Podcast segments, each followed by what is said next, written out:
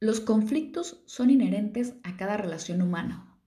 De ti depende si los resignificas y los tomas como una oportunidad de crecimiento o como un monstruo que nos persigue para hacernos daño.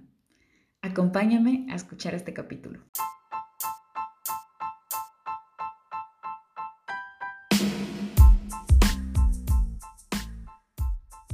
La línea de vida es un continuo intermitente, picos arriba y picos abajo Mientras eso sucede, quiere decir que seguimos respirando.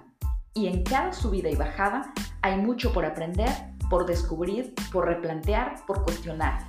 Bienvenidos al podcast Intermitente, donde abordaremos distintos temas que nos mueven, nos motivan o que nos chocan o incomodan, pero que de alguna manera nos dejan algo para pensar o sentir.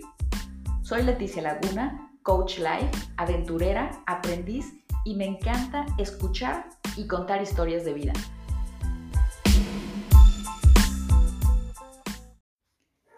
Hola, ¿qué tal? ¿Cómo están? Yo estoy muy contenta porque hoy estoy llegando al episodio número 10 y para mí ha sido todo un reto, el reto de mantener la constancia enfocada. Y para mí esto no es tan fácil, así que muchas gracias por acompañarme una semana más y gracias a todos los que, los que han escrito y han estado acompañándome en este viaje. Como muchas veces eh, durante este podcast, las cosas que les comparto son una vía para verbalizar y materializar ideas que yo necesito para hablarme a mí misma. Así que este es un muy buen ejercicio personal. Hoy quiero hablarles de la importancia de hacer frente a los conflictos.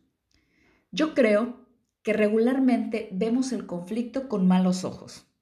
Es como una sombra fantasmal que siempre anda rondando por donde sea que pasemos, ya sea en el sector profesional, personal, incluso internamente, en la misma cabeza de cada uno de nosotros. Esa sombra se pasea por ahí y queremos evitarla y sacarle la vuelta a como de lugar. No sé de dónde nace, quizá sea algo cultural, pero yo sí lo percibo como algo generalizado. En mi desarrollo profesional, por ejemplo, lo más común que me ha tocado escuchar es, es que no quiero tener problemas. O con amigos, familiares, esa, esa frase de, ay no, mira, yo mejor me callo y me evito problemas, me evito conflictos. Y lo que veo es que asociamos el hecho de tener un conflicto con tener un problema a nivel personal con alguien. Y yo creo que esto no es así.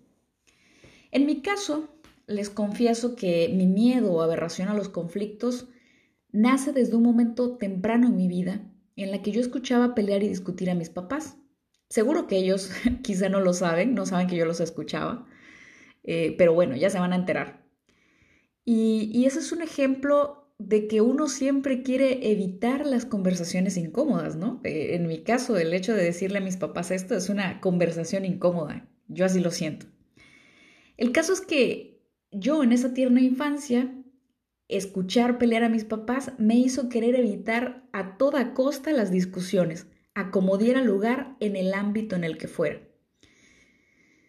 Y bueno, personalmente, de un tiempo para acá, he empezado a resignificar el conflicto. Hoy lo veo como algo natural e inherente a las relaciones humanas. Desde lo más sencillo ¿eh? y, y en lo cotidiano, como elegir comprar para comer en una reunión con amigos. Casi siempre queremos que la decisión la tome otra, para no tener que unos opinar, otros opinar, tener que mediar. Mejor que es mejor hasta que uno tome la decisión, una sola persona, a que tengamos que entrar en esos conflictos de ver qué vamos a comer en una reunión con amigos. También nos pasa, eh, no sé, cuando éramos pequeños con los hermanos, el querer ver un, un canal de televisión a una determinada hora. Uno quería una caricatura, otro quería ver otro canal absolutamente, en, esas cosas sencillas. Y bueno, hasta los acuerdos familiares más profundos, acuerdos con la pareja, eh, cuestiones en reuniones laborales específicas. Así que, pues los conflictos van de, de, diferentes, diferentes niveles, ¿no? Como les digo, y en diferentes áreas. Hay conflicto en todo, pero el conflicto no necesariamente tiene que ser malo. Al contrario, yo creo que detrás de un conflicto hay grandes oportunidades de crecimiento que se desaprovechan justo por querer darles la vuelta y por no tener el valor ni la madurez de plantarle cara. Porque bueno, ya saben, es muy ideal caer en esa zona de confort y evitarnos, pero, pero por dentro son, son bolas de nieve que se van haciendo más grandes y que de una u otra manera terminan explotando en la cara con diferentes situaciones. Así, eh, son inevitables y al final de cuentas resultan en quiebres más grandes y profundos que no era necesario llegar hasta ahí, ¿no? Cuando pudimos haber tenido un, conflicto de una, por decirle, ¿no? Si habláramos de niveles, en un nivel 1, en un nivel 2, terminamos teniendo conflictos en nivel 5 porque nos estamos guardando todo hasta que en un momento dado ya no lo podemos eh, guardar más y termina saliendo, como aquella frase que dicen, ¿no? Mi pecho no es bodega, pero acumuló tanto que cuando sale, sale de una forma no tan adecuada. Em, hay una definición de conflicto que a mí me resonó mucho, es de un doctor en sociología que se llama Jean-Paul Liderac. Jean-Paul es especialista en la construcción de la paz mundial. ¡Wow! Imagínense qué trabajo tan más interesante y, y profundo el que está haciendo esta persona. Pero bueno, él define el conflicto como un proceso natural en toda sociedad y un fenómeno necesario para la vida humana, que puede ser un factor positivo en el cambio y en las relaciones o destructivo, según la manera de regularlo.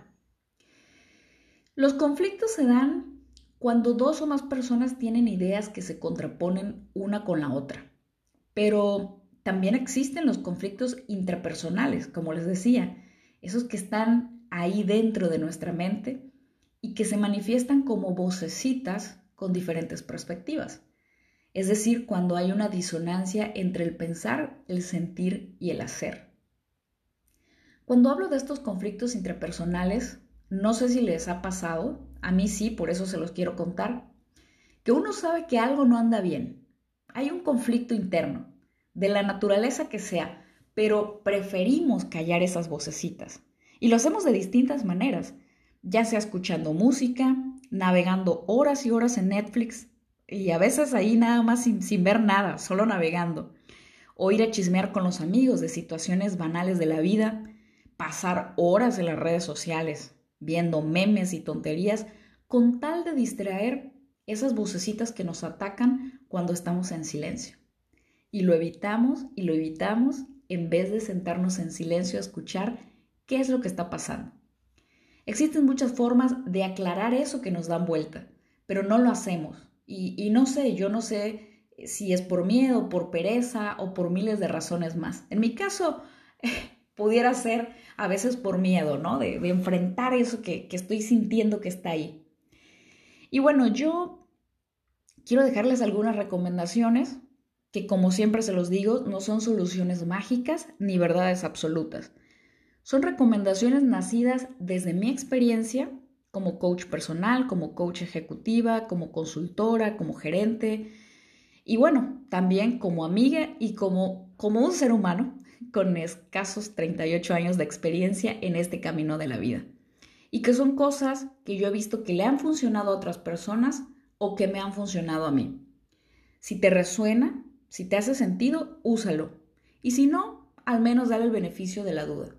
Pero sobre todo, replantéate a ti mismo, a ti misma, estos conceptos en tu vida diaria y construye tus propios caminos. Porque si de algo estoy segura, es que todos los seres humanos tenemos la capacidad y la sabiduría de construirnos y de construirnos a nosotros mismos.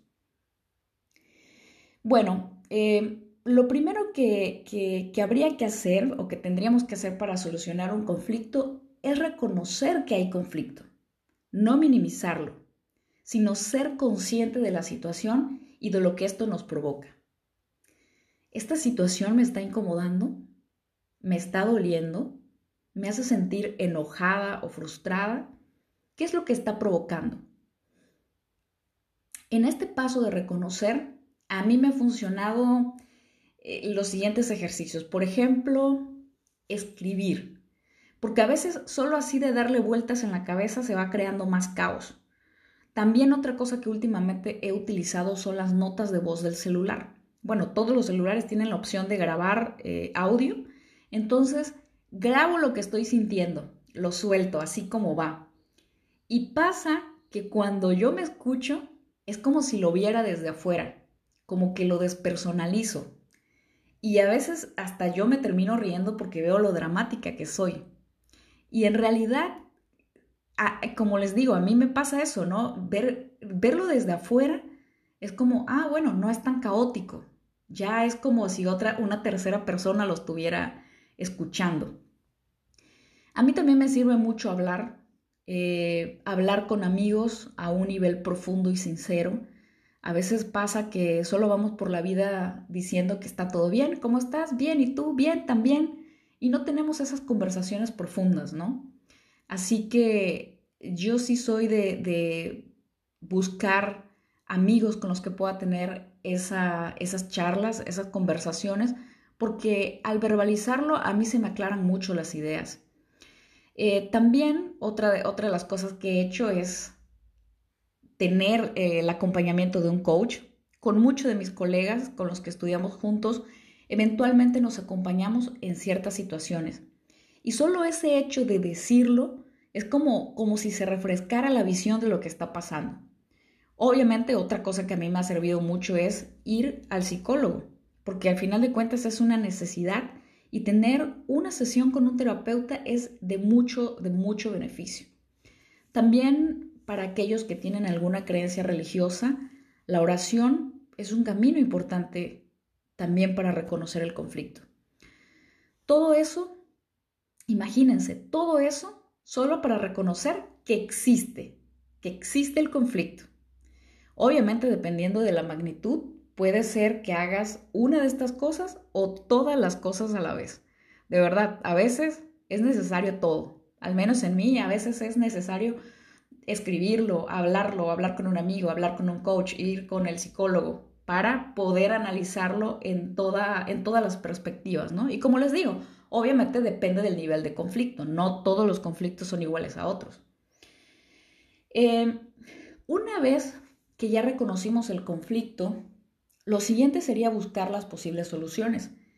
Y en este punto es cuando si el conflicto es con otra u otras personas, hay que manifestarlo. Y justo aquí es cuando las cosas se pueden poner difíciles, porque no sabemos la reacción del otro cuando nosotros manifestamos esa situación.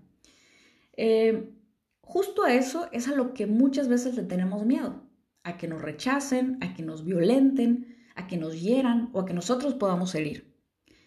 Pero yo creo que lo más importante es hacerlo siempre desde el respeto a la otra persona, con empatía, entendiendo que el otro tiene visiones diferentes y tiene derecho a pensar diferente. Em, es importante también que en vez de ir a echar culpas, uno vaya a expresar lo que estamos sintiendo desde mi visión, desde lo que yo siento respecto a una situación. Mira, yo estoy sintiendo esto respecto a esto, en vez de ir, es que tú hiciste, es que tú dijiste, a echar culpas, porque al final de cuentas lo, que va a pasar es que la otra persona se pone a la defensiva así de buenas a primeras, ¿no? Y bueno, por supuesto que tenemos que estar abiertos a escuchar el punto de vista del otro, porque no vamos a ir solo ahí a soltar la bomba y a salir corriendo. No, hay que asumir la respuesta del otro. Y bueno, al final está proponer las soluciones, construir acuerdos con base a lo que ambas partes manifiesten.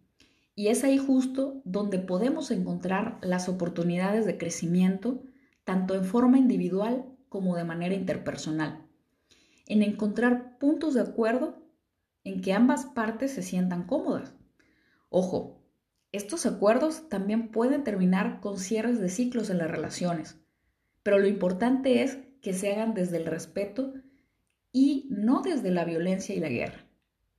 Sé que seguramente habrán situaciones que no terminen de la mejor manera, pero es importante manifestar lo que pasa y no estar ahí tragándonos, tragándonos eh, esa situación, guardándonos cosas que nos hacen sentir daño, eh, que, que, estamos sintiendo que están causando algo, algo dentro de nosotros. porque al final de cuentas eso merma las relaciones y ni es feliz uno ni los que están alrededor. Eso de aguantar cruces ya son cosas del pasado. Antes nos decían, pues ni modo, es tu cruz y la aguantas. Y esas cruces podrían ser parejas, jefes tóxicos, compañeros de trabajo, incluso familiares, lo que sea.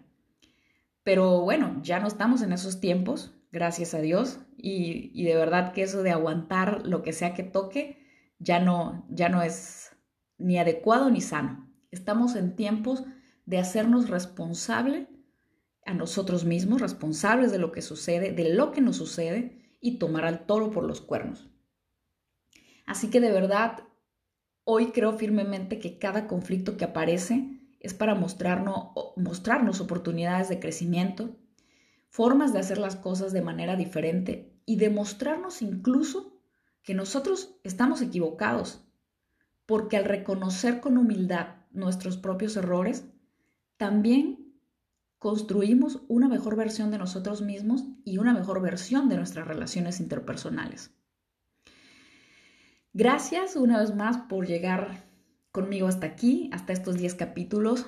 Les agradezco que puedan apoyarme a seguir compartiendo con sus amigos, con sus, con sus conocidos, aquello que les resuene, aquellos que, que a lo mejor les pueda mover algo en el interior o que creen que le pueda ayudar a alguien más. Gracias y sigamos caminando. Un beso. Chao.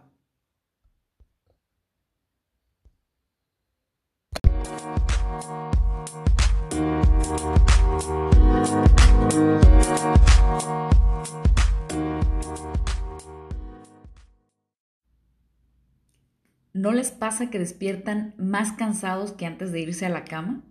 Creen firmemente que un café les salvará el día, pero al contrario, solo les da agruras y continúan y perpetúan el cansancio. A mí sí me pasa, así que les comparto esto en el capítulo de hoy. Hola a todos, ¿cómo les va en este arranque de mes? Espero que estén muy bien. Hace unos días que me sentía muy cansada y en conversaciones con amigos me di cuenta que casi todos estábamos igual de cansados, exhaustos y hasta doloridos muscularmente. Tipo, me desperté, me duele la espalda o me duele el cuello y no sé por qué, porque no hice ningún mal movimiento, solamente dormí. O el clásico que despertamos y sentimos que no estamos bien descansados y no hay ningún café, por muy bueno que sea, que nos levante de ese cansancio que vamos acumulando. Y es tan claro el hecho de que esa sensación de agotamiento nos quita la energía, nos hace ser menos productivo y nos enrolamos en una ruleta de cansancio y más cansancio. Pero no es solamente el agotamiento físico, sino el agotamiento mental. O incluso hay quienes aparentemente no tienen un trabajo físico agotador, pero que mentalmente se sienten abrumados. O como yo le digo, me siento chocada, que es una expresión muy local y creo que personal, para decir que estoy en el límite mental. Así que haciendo un ejercicio que regularmente he hecho en los últimos meses de analizarme, me puse bajo el microscopio de mi propio ojo para observarme y ver todas aquellas cosas que estoy haciendo mal, contra aquellos momentos o lapsos de cuando me siento bien, porque la verdad es que caí en la cuenta que si identifico bien, lo identifico, Así, obviamente cuando lo analizo, claro está, porque si me descuido, vuelvo a caer en esos malos hábitos. Y yo diría malos hábitos del descanso. O quizá no solo del descanso, sino de la hiperactividad. Y según mi percepción, no soy la única a la que esto le pasa. Pero para plantearles esto tengo que ser sincera y desnudar un poco mis hábitos con ustedes. En mi caso, me pasa que tengo un exceso de, actividades en todos los sentidos y por otro lado no le doy el valor y el lugar que se merece el descanso. Por ejemplo, hay muchos días o muy seguido, bueno, bueno, está bien, casi siempre, que al despertarme, lo, lo primero que hago, incluso cuando me estoy bañando o lavando los dientes, antes de cualquier, hacer cualquier otra cosa, pongo un video, un audiolibro, música, lo que sea pero enseguida, al levantarme, ya estoy consumiendo contenido. Claro, actualmente tenemos esa practicidad que nos da tener una bocina y elegir del amplio catálogo de ofertas de contenido audiovisual que tenemos. Así que desde hacer esas actividades, desde, desde que empiezo a hacer esas actividades, ya mi mente se empezó a llenar de información. Después regularmente, cuando me preparo el desayuno, pongo un podcast, ya sea de humor, de historias, temas profesionales, temas de crecimiento, no importa el tema que sea, siempre hay un podcast muy bueno por escuchar. Después, al momento de tomar un desayuno, pues da tiempo de unos minutos de poner Netflix o YouTube, lo que sea.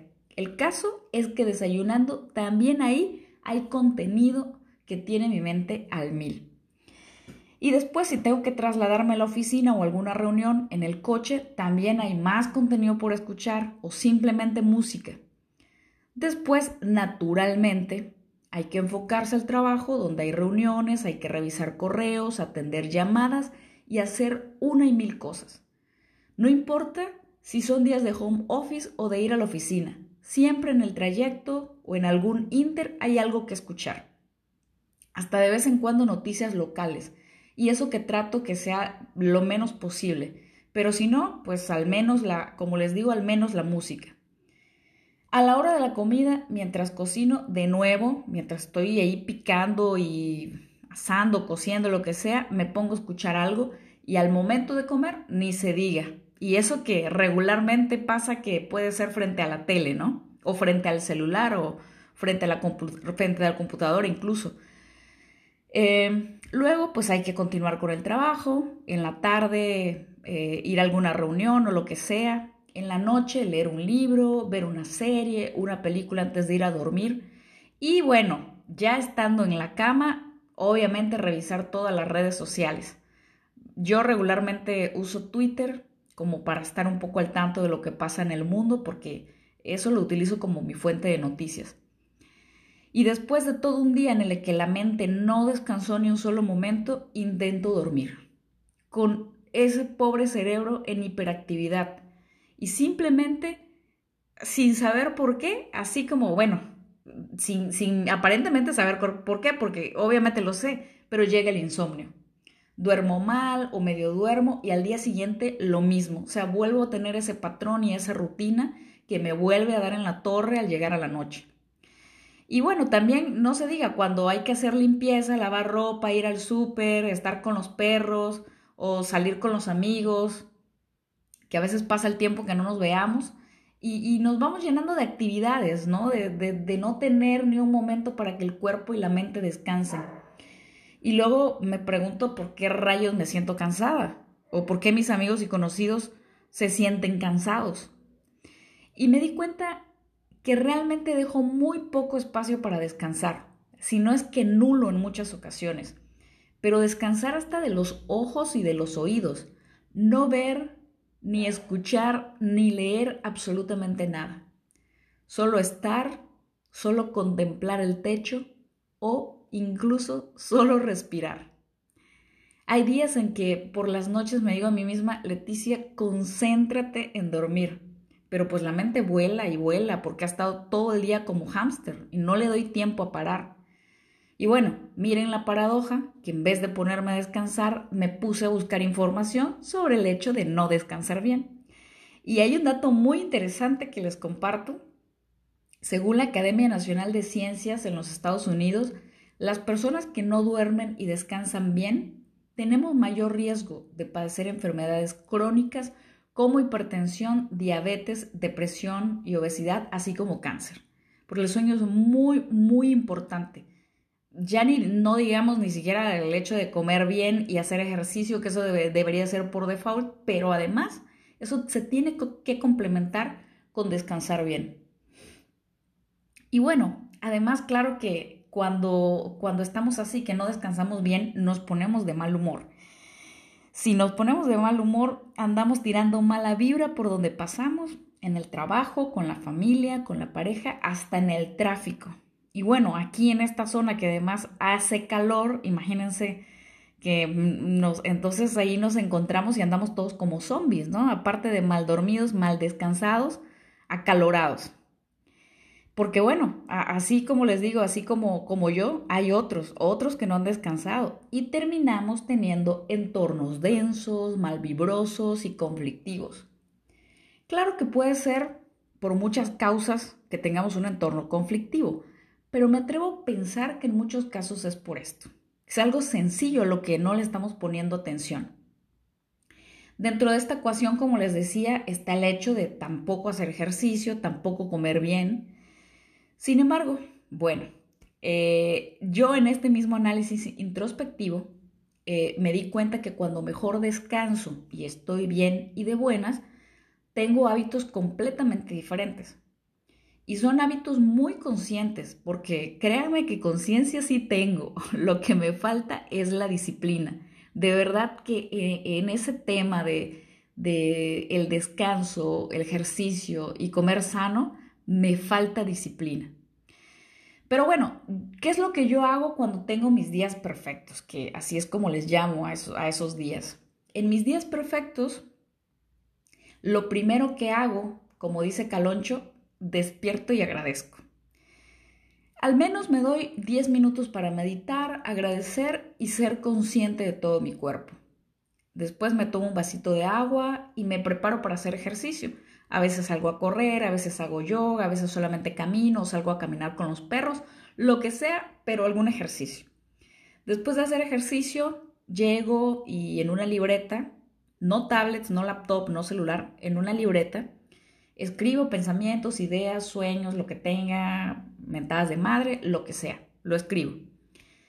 Después me baño, me arreglo, me preparo el desayuno en total silencio y más o menos pasa entre hora y media y dos horas de actividades antes de ver el celular.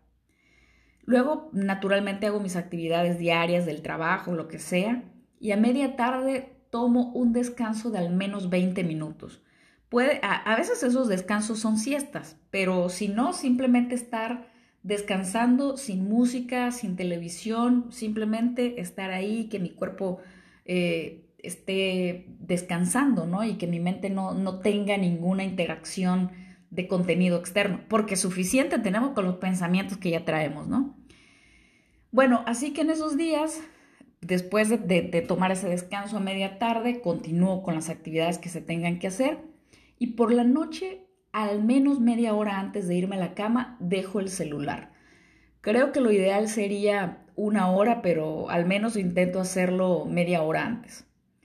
Algo más que hago en esos días perfectos es que me hidrato muy bien durante el día. O sea, desde la mañana yo empiezo a tomar mi agüita o mi suero y por la noche, una hora antes de ir a dormir, no tomo agua. Porque si no, pues hay que levantarse en la noche, en la madrugada, a descargar la vejiga y ahí ya le dimos en la torre al descanso. Este tip me lo dio mi amiga Jessie y la verdad es que es muy bueno. Obviamente, bueno cuando lo ejecuto. Y al final, pues hago una meditación, una oración de agradecimiento y de verdad que esos días todo es miel sobre hojuelas. Cuando hago eso e hilo uno, unos días, unas semanas de estarlo haciendo, estoy más creativa, me siento más productiva, me siento de buen humor, de buen ánimo eh, y definitivamente rindo más en el trabajo y en mis actividades diarias. Eh, yo estuve obviamente leyendo algunas cosas también para compartirles y, veía que eh, los expertos en sueños, porque sí, hay expertos en sueños, déjeme decirle, hay doctores que se especializan en, eso y está genial. Es increíble que hayan doctores de sueño, pero bueno, los hay. Y ellos recomiendan que es importante que establezcamos un horario regular tanto a la hora de levantarnos como a la hora de acostarse. O sea, ya desde ahí tener esa disciplina para garantizar al menos unas seis horas de sueño, pero de sueño profundo y bien descansado. Eh, también dicen que es importante que evitemos las siestas prolongadas durante la tarde.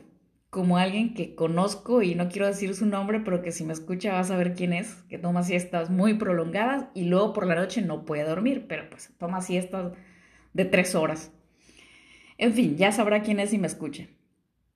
Eh, otra cosa que, que, recomiendan estos expertos en sueño es evitar o reducir la ingesta de bebidas estimulantes como café, té y alcohol, o incluso tabaco, antes de acostarse preferentemente, ¿no? Ya que esto provoca un efecto negativo en la calidad del sueño.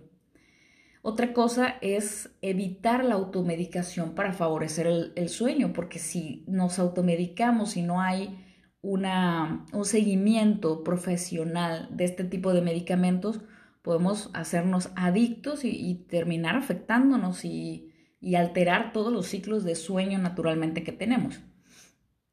Otra cosa que recomiendan es evitar comidas abundantes o pesadas antes de acostarse, así como pues la realización de actividades estresantes, ¿no? Es, importante cenar ligero, eh, al menos dos horas antes de acostarse.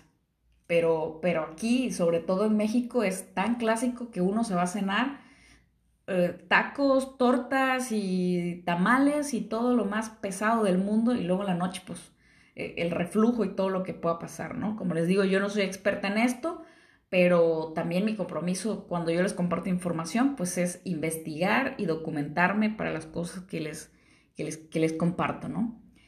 Y bueno, otra cosa que, que, recomiendan también es crear condiciones ambientales adecuadas para poder descansar bien, como no tener luces o luces de tablets o de computadoras ahí en el lugar donde estamos durmiendo, o los famosos, eh, ¿cómo se llaman? Pulseras o o, teléfonos inteligentes, que hay gente que hasta duerme con ellos, ¿no? Eh, recomiendan también regular la temperatura, los niveles de ruido, tener ropa cómoda, para que podamos conciliar, conciliar bien el sueño. Así que, bueno, mis queridos intermitentes, yo les invito, como siempre, a que hagan su propia introspección. En este caso, un análisis del descanso y de sus actividades diarias. Imagínense si yo que no tengo hijos, tengo miles de cosas que hacer y estoy cansada, ustedes que me escuchan y tienen hijos, seguro que están el doble o el triple de cansados. Pero hay que darse un tiempo y sobre todo estar desconectado un rato de redes, de cosas electrónicas, porque si esto nos hace a los adultos esta superdependencia que tenemos de los aparatos, imagínense lo que hace en la mente de un niño. Es importante que escuchen su cuerpo hagámosle caso y vamos a darnos la importancia que requiere el cuidado propio. Si nosotros no nos cuidamos, no valoramos nuestro cuerpo, nadie más lo hará. Y este es el vehículo que tenemos para experimentar esta dimensión, esta maravillosa aventura que es la vida. Pero no está chido que este vehículo esté descuidado y jodido, porque refacciones ya no hay, o en caso de que hayan son carísimas. Hace tiempo que vengo pensando en hacer un detox de, desconexión electrónica y creo que empezaré a hacerlo por mi propio bienestar. Eh, ¿A qué me refiero con esto? A pasar algunas horas sin celular y redes sociales y hasta algún fin de semana completo, porque hoy les confieso, yo soy una adicta al teléfono y esa adicción me está haciendo caer una y otra vez en abusar del uso de este aparato durante todo mi día. Por supuesto que es una, una herramienta súper útil, pero como todo, nada en exceso, todo con medida. Claro que ahora no tengo medida, pero hoy me comprometo a intentarlo. Porque el primer paso es reconocer la adicción, reconocer que la tenemos y yo hoy ante ustedes reconozco que tengo esa adicción del celular. Así que tengo que trabajar en eso por mí, por mi descanso físico, mental, emocional y por esa salud integral tan necesaria que es mi propia responsabilidad. Gracias por acompañarme, gracias por estar, por compartir y recomendar el podcast. Nos escuchamos muy pronto y que tengan buenos descansos. Bye. Hola, ¿qué tal? ¿Cómo están? Bienvenidos al capítulo número 12 de Intermitente Podcast. El día que sale este capítulo es 10 de mayo, Día de las Madres en México y en muchos países del mundo. Así que quiero dedicar este capítulo a hablar acerca del tema de la maternidad. Em, no sé si recuerdan que en el capítulo anterior yo les hablé de si estamos descansando bien y les decía que se imaginaran si una persona sin hijos padece ese cansancio crónico de la agotada vida diaria, lo que no pasará con las madres con un hijo, con dos hijos, con tres hijos, con hijos discapacitados, con gemelos o trillizos, madres que ejercen la maternidad sin la corresponsabilidad del padre. Y en este Día de las Madres, como les decía, les dedico este capítulo a todas aquellas que han decidido ejercer la maternidad, porque no solamente son madres, aquellas que han parido niños biológicamente, sino que los han adoptado, a las abuelas, tías o hermanas mayores que crían cuando no está la figura de la madre biológica, a las madrastras que incluyen a los hijos de su pareja como parte de sus propios hijos o como sus hijos. En fin, realmente la maternidad viene en distintas formas y socialmente hemos romantizado a las madres como las que se tienen que sacrificar por los hijos, las que anteponen todo por ellos, las que darían la vida, y sin dudas es así. De eso de verdad que no me queda duda. Pero como sociedad, como ese ente de Big Brother, el ojo que todo lo ve, castiga a las madres cuando algo se sale de las, de las manos. Yo no soy madre, pero he acompañado desde el rol de amiga, de hermana, de hija, a maravillosas mujeres que son unas madres ejemplares en amor y en entrega. Por lo tanto, que quede claro que yo no hablo como madre, por supuesto, hablo como alguien que ve desde las gradas a esas madres que se estrujan el corazón pensando y recriminándose en muchas ocasiones que no son buenas madres, por lo que se les exige, por lo que se les impone, por lo que históricamente se les ha marcado como un rol. He visto cómo una mujer es la culpable de casi todo. Si el padre decidió no ejercer la paternidad, la culpa es de ella, porque no sabe escoger bien al padre de sus hijos. Si el padre decide que la manutención que va a dar es de solo 500 pesos o de 1000 pesos, entonces la mujer es la culpable por ser una tonta y por no haber buscado un buen abogado para sacarle más jugo a la pensión. Si el niño reprueba una materia en la escuela, es porque su madre no puso atención en el desarrollo escolar de sus hijos. Si un niño o niña anda con la ropa sucia es porque su madre es una cochina. Si el bebé no agarró la teta al nacer es porque ella no ha sabido bien cómo hacer que el niño agarre la teta. Si el niño se enferma es porque su papá, su mamá no le puso el suéter o porque no le cambió la playera sudada en tiempo y en forma. Si la mujer decide un día ir a divertirse con las amigas es una irresponsable y una egoísta porque le importa más divertirse que estar con sus hijos. Si un niño es abusado, entonces la madre es la culpable por no estar al pendiente. Imagínense la estupidez de esta aseveración y me ha tocado verla una y mil veces cuando sale una nota periodística y, dicen el, fulano de tal, el vecino, el abuelo, alguien abusó de un niño y resulta que la culpable es la madre y no el agresor. Imagínense el grado de culpabilidad y de carga que se le da a una mujer respecto a la responsabilidad de otras personas. Y, sí, o sea, al final de cuentas, es culpable por el simple hecho de ser mujer y por el simple hecho de ser madre.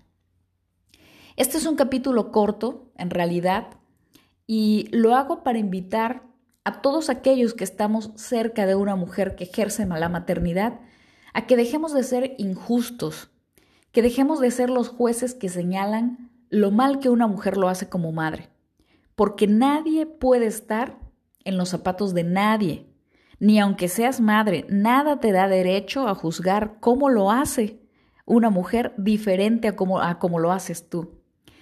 A todos aquellos hombres que comparten la crianza, los invito a que lo hagan desde la justicia, desde el trabajo en equipo, desde el compartir cada detalle en la vida de un niño. Porque caballeros, la crianza no es solo pasar dinero y ya. La crianza es jugar, educar, alimentar, corregir, cuidar en la enfermedad, bañar, cambiar la ropa, limpiar, limpiar la ropa de los niños, limpiar los utensilios de los niños y limpiar el lugar donde viven los niños. He visto cómo en parejas heterosexuales, al menos una vez a la semana, el caballero se va a jugar fútbol o a practicar su deporte favorito o quizá sale con sus amigos de la empresa y para la mujer eso es casi imposible.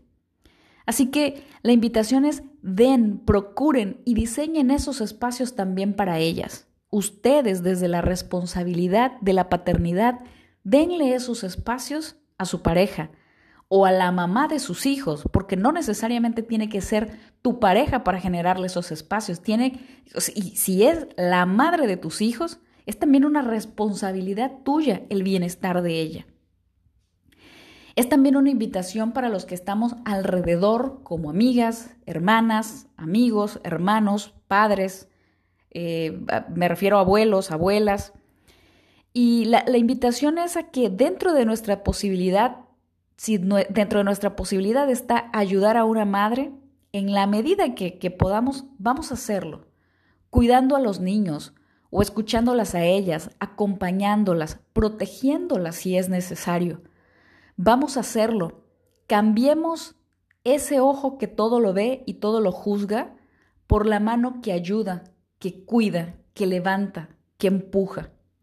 Los niños deberían ser responsabilidad de toda la tribu y no solo de la madre.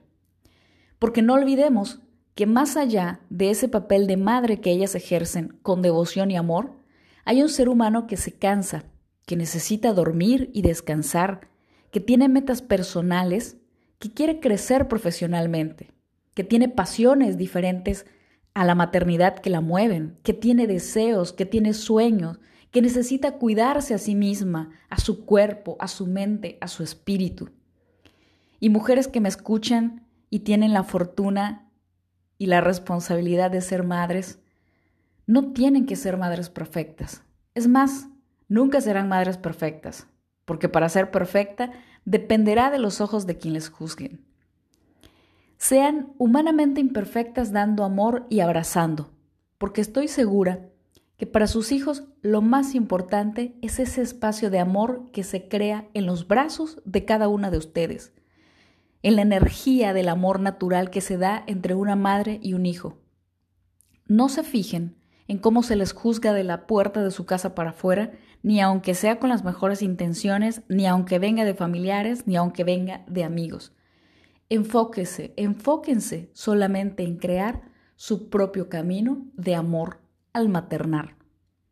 Muchísimas felicidades a todas ustedes que tienen esa bendición y esa dicha Felicidades por esas alegrías que estoy segura y que lo he visto que lo tienen en cada pequeño detalle que sus hijos tienen con ustedes. Muchísimas felicidades y recuerden que no están solas, que como tribu estamos o deberíamos de estar para apoyarlas, comprenderlas y acompañarlas. Mis felicitaciones y un abrazo a todas. Nos vemos en el siguiente capítulo de Intermitente. Pareciera que ser madre va más allá de solamente tener un hijo de la manera en que hayas decidido tener un hijo.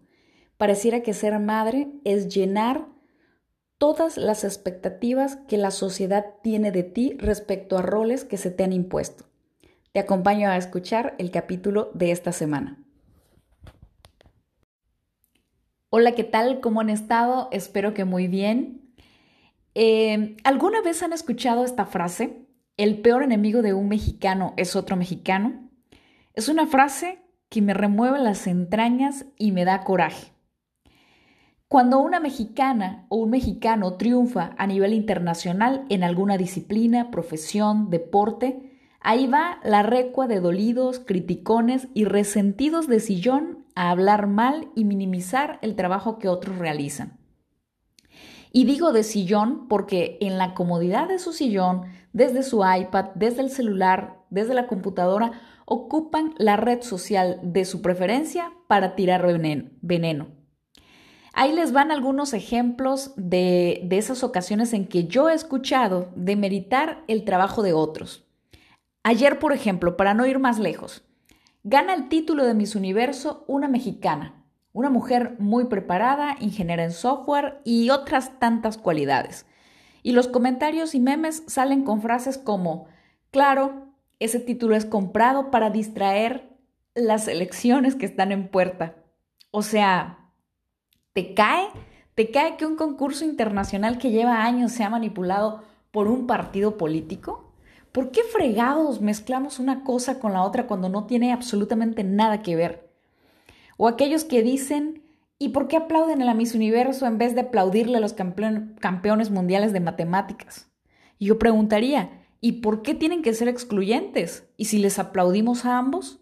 ¿Y si les aplaudimos también a los de matemáticas? Y a todos aquellos que han logrado algo sin importar cuál sea el área en la que se desarrollan. Por supuesto que te puede gustar o no gustar ese tipo de concursos, hablando específicamente, y estás en todo tu derecho. Pero nada te da derecho a atacar a una persona libre que decide concursar en ello. Nadie la obligó y ella está en su libertad de decidirlo. Así que, ¿quién chingados eres tú para hablar mal de ella y denigrar su trabajo? Otro ejemplo muy reciente, el boxeador Canelo Álvarez. Hace unos días, ni más ni menos, le ganó al inglés Billy Joe Sanders eh, el título por el campeón supermedio del Consejo Mundial y de nuevo llovieron las críticas. Que es un costal, que no se mueve en el ring, que le pone rivales a modos, que hay otros mejor que él, que sus rivales no son tan fuertes, que tiene compradas sus peleas y un sinfín de críticas. ¿Saben lo que implica, por ejemplo, que la Miss Universo o el Canelo Álvarez tengan el cuerpo que tienen, solo por enfocarme en un punto, porque obviamente hay muchísimas más cualidades por detrás. Pues tienen eso porque ellos se levantan seguramente a las 4 de la mañana a hacer ejercicio y porque en vez de estar comiendo helados y hamburguesas se enfocan en comer sanamente. Porque tienen una disciplina que muchos, muchos, muchísimos de los mexicanos no tenemos. Y esa es la diferencia.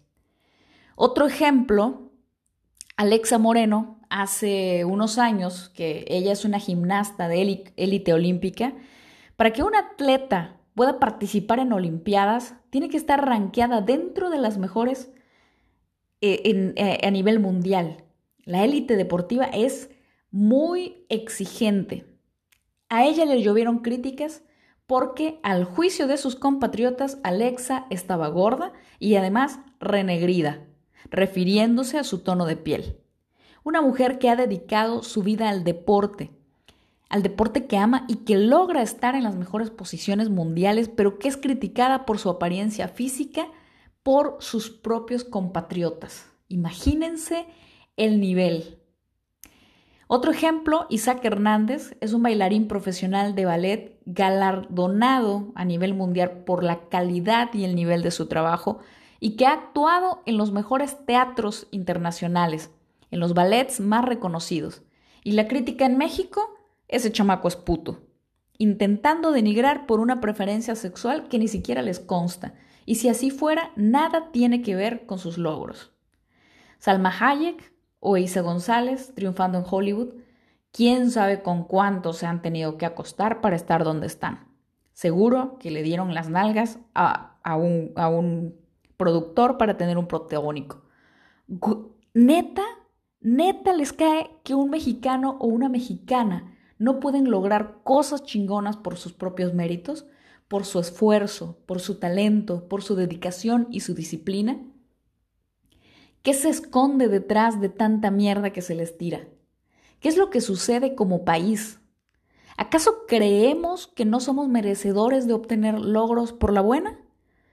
¿En dónde está el umbral de merecimiento del mexicano? ¿Por qué creemos que solo podemos lograr algo con mochadas, con trampas? ¿Por qué no nos creemos suficientes? Y cuando otra persona lo logra, ¿por qué tratamos de demeritar? ¿Será que acaso son las propias frustraciones o miedos descargados contra quienes rompen esos techos de cristal y son exitosos? Quizás porque el éxito del otro pone en evidencia mi flojera, mi falta de disciplina, mi huevonería, mi miedo, mi poca preparación. ¿Qué será lo que estamos proyectando? ¿Por qué se descarga la ira contra los exitosos? ¿Por qué esa envidia malintencionada? Hace unos días escuché una frase que decía que los envidiosos en realidad son fanáticos mal enfocados.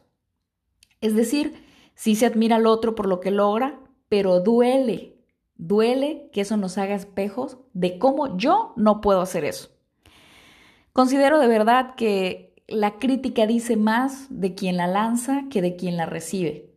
Porque además, estas personas que logran cosas chingonas han desarrollado una mentalidad de triunfadores, una mentalidad que no le importa lo que otros digan de ellos. Y regresando al Canelo Álvarez, él decía, yo no sé si soy el mejor, pero yo siempre he creído que soy el mejor. Y la verdad me encanta, me encantó ver esa mentalidad. Simplemente él no se pone a ver ni a escuchar a otros, él se enfoca en sí mismo. Reconozco que, quizá en alguna o varias ocasiones yo he sido parte de esos mexicanos criticones, pero mi compromiso personal es ser consciente de cuándo caigo en una actitud de ese tipo y preguntarme qué me detona hacer una crítica destructiva al ver a una persona exitosa. Es mi compromiso personal darme cuenta de mis errores y aprender de ellos. Y lo que quiero dejarles aquí es lo siguiente. ¿Alguna vez te has encontrado siendo uno de esos criticones de sillón? ¿Qué pasa por tu mente cuando lanzas una crítica así? ¿Qué estás proyectando al tratar de demeritar el triunfo y el éxito de otra persona? Y ese sentimiento negativo que te nace al ver el triunfo de otro, ¿cómo podrías aprovecharlo para tu propio beneficio? ¿Sientes que no eres merecedor de un éxito así? Y si eso es lo que sientes, ¿cómo puedes trabajarlo para crecer? Les dejo esas preguntas porque estoy seguro que todos en alguna ocasión nos hemos encontrado en esa ocasión, en esa, en esa, en esa posición más bien. Y la invitación es eso, a que nos replanteemos, a que nos critiquemos a nosotros mismos esas actitudes. Yo creo que en la medida que todos veamos hacia adentro, en vez de proyectar frustraciones hacia afuera, podemos crecer crecer personalmente y crecer como país. Si tomamos el ejemplo de quienes han logrado cosas importantes y diseñamos un propio camino para lograrlo, podemos elumbrar el umbral de merecimiento interno y el umbral de merecimiento como nación. Y como bien decía el Chicharito Hernández, otro mexicano que ha alcanzado lo que pocos hacen, imaginemos cosas chingonas. Y no solo imaginémosla, vamos a hacer que sucedan y, vamos a tomarnos de la mano, seamos solidarios y empáticos con quienes logran algo en alguna rama a nivel mundial, con quienes lo intentan. Seamos puentes y lazos de crecimiento. Tomemos ejemplo de otros y seamos ejemplo al mismo tiempo. Seamos solidarios y unidos, cambiemos nuestra, nuestra mentalidad y estoy segura que otro gallo nos cantará. Así que les dejo estas preguntas y estos cuestionamientos para que se los hagan ustedes mismos o se lo puedan plantear a alguien que ustedes conocen que esté cayendo en estas actitudes. Claro, por supuesto, siempre con el respeto al momento de hacer la observación. Y bueno, nos escuchamos en, otro capítulo más. Este es el capítulo 13. Eh, me sorprende a mí misma que haya llegado hasta aquí, hasta este número, eh, porque quiero justamente decirles eso, ¿no? Yo a veces siento que no soy disciplinada en ciertas cosas, pero bueno, vamos paso a paso. La verdad es que eh, estoy muy contenta con los comentarios que he recibido. Eh, hay muchas cosas más que se pueden hacer y, y ojalá que pronto pueda tener algunas colaboraciones. Como siempre, gracias por acompañarme, gracias por estar aquí y nos vemos, más bien nos escuchamos y encontramos la siguiente semana. Adiós. El peor enemigo de un mexicano es otro mexicano. Esto pareciera ser una creencia que está grabada en el ADN de muchos mexicanos. No quiero generalizar, pero sí es una creencia que he escuchado muy recurrentemente en muchos sectores, en muchos sentidos, en muchas ocasiones y en muchas épocas. Así que el día de hoy, en el capítulo número 13, les invito a repensar esta frase. Acompáñenme.